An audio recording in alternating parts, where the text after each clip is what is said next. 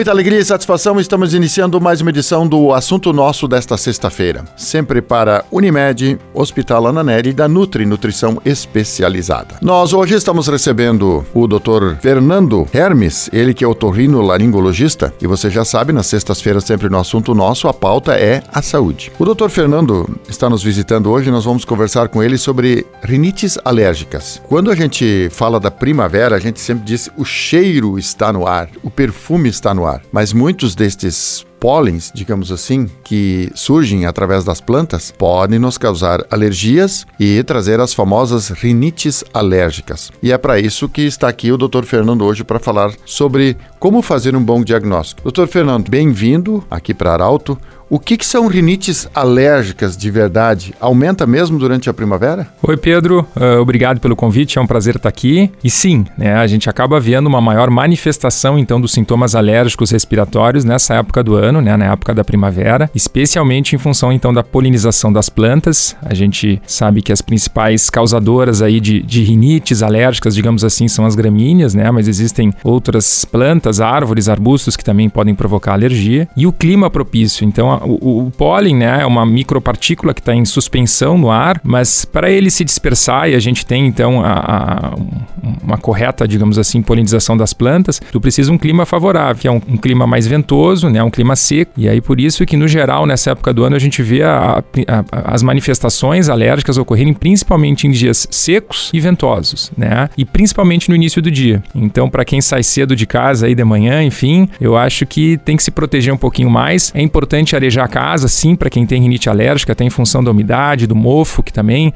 é uma causa comum de alergia, mas talvez deixa para abrir a casa um pouquinho mais tarde aí durante o dia, porque logo no início da manhã esses pólens vão entrar dentro de casa e para quem tem alergia respiratória isso não pode, pode, ser, pode não ser uma coisa tão boa. Doutor, por que é tão importante fazer um bom diagnóstico? Porque nós temos as rinites é, que elas podem ser alérgicas ou não, é, mas podem ser semelhantes. Os sintomas são praticamente iguais. Quando, por que é tão importante fazer o diagnóstico? É, muda também a medicação nesse nesses casos? É muito importante. Então a gente tem as rinites alérgicas e as não alérgicas. Né? As rinites alérgicas, então, uh, se caracterizam por uma doença inflamatória da mucosa nasal, uh, mediada pela imunoglobulina E e desencadeada por alérgenos. Né? Então a pessoa tem uma sensibilização a um determinado, a uma determinada partícula, né?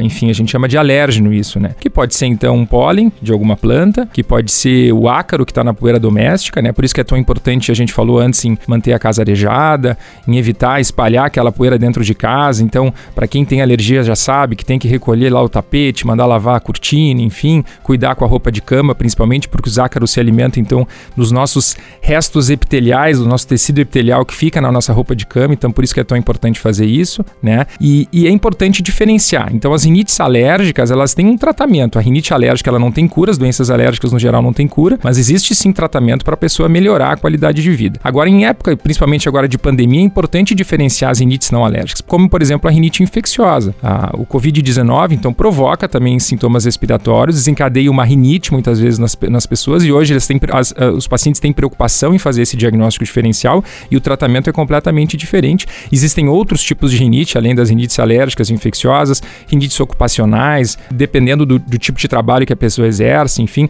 Então existem sim outros tipos de rinites que precisam ser diagnosticados porque o tratamento muda bastante sim. Doutor, a rinite alérgica, ela tem, você pode prevenir. Você já deu algumas dicas de como prevenir, mas não há cura, né? Não há cura, tá? Existem uh, vários tratamentos. A gente sempre conversa muito com os pacientes em relação à higiene nasal. Então, as pessoas uh, acabam a gente toma muito cuidado com a questão da automedicação, né?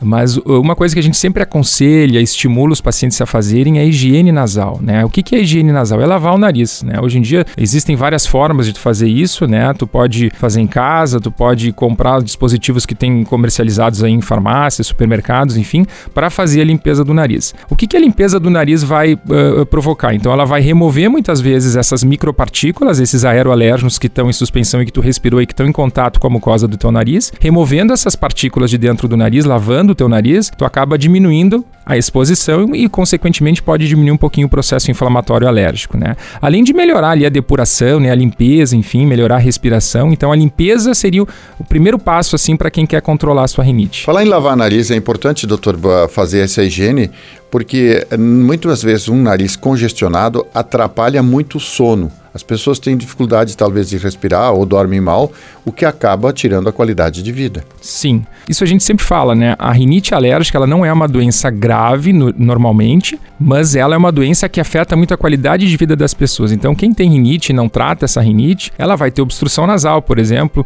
ela pode ter uh, espirros, né? Pode ter rinorreia aquosa, que é a coriza, pode ter coceira no nariz, mas a obstrução nasal é um sintoma que incomoda muito. E aí tu não vai dormir direito, tu não vai conseguir se concentrar no trabalho ou na escola, tu não vai conseguir fazer uma atividade física. É importante tratar justamente para melhorar a questão do sono que tu falaste, mas uh, toda a qualidade de vida, né, que acaba sendo comprometida com a, com a manifestação dos sintomas. Conversamos com o Dr. Fernando Hermes, otorrinolaringologista. O assunto é rinites alérgicas. Nós desejamos a todos vocês um ótimo final de semana, lembrando sempre que hoje também em coluna no Jornal Arauto, nós temos o Arauto Saúde. E amanhã, 8 horas da manhã, no Portal Arauto, essa edição também em vídeo para você assistir. Um grande abraço, até a próxima. De interesse da comunidade, informação gerando conhecimento.